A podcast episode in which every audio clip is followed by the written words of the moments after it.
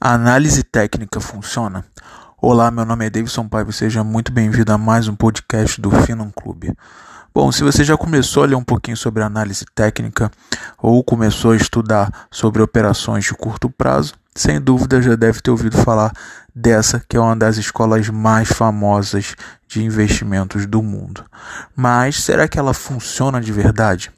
Existem alguns estudos, inclusive a gente consegue fazer backtests, né, que são testes para verificar o passado, como seria o desempenho de determinada estratégia, e realmente é possível sim verificar algumas estratégias que têm sucesso no longo prazo.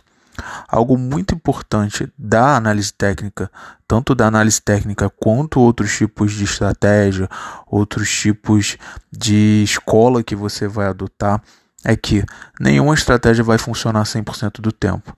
Então, mais importante do que pensar nisso, que já é um fato, é saber gerenciar o seu capital e ter um controle emocional.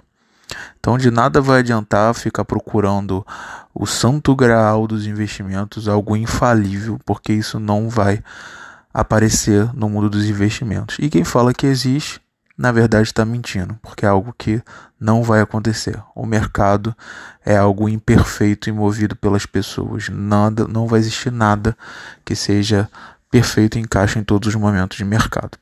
Então, se existe uma estratégia que tem determinado valor de acerto, quando você tem essa taxa de acerto, o objetivo é você alongar suas operações, ou seja, alongar os seus lucros, e quando ela não vai bem, cortar as perdas.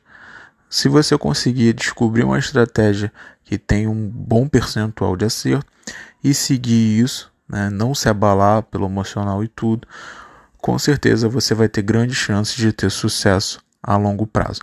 Lembrando que, como eu sempre costumo falar, invista em outras coisas, não coloque 100% da sua carteira, 100% dos seus investimentos em análise técnica.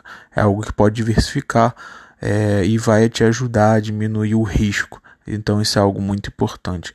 Ter um percentual fora dessas operações de maior risco também é muito importante e vai te ajudar a preservar o seu patrimônio. Espero que você tenha gostado desse episódio e continue nos acompanhando. Grande abraço.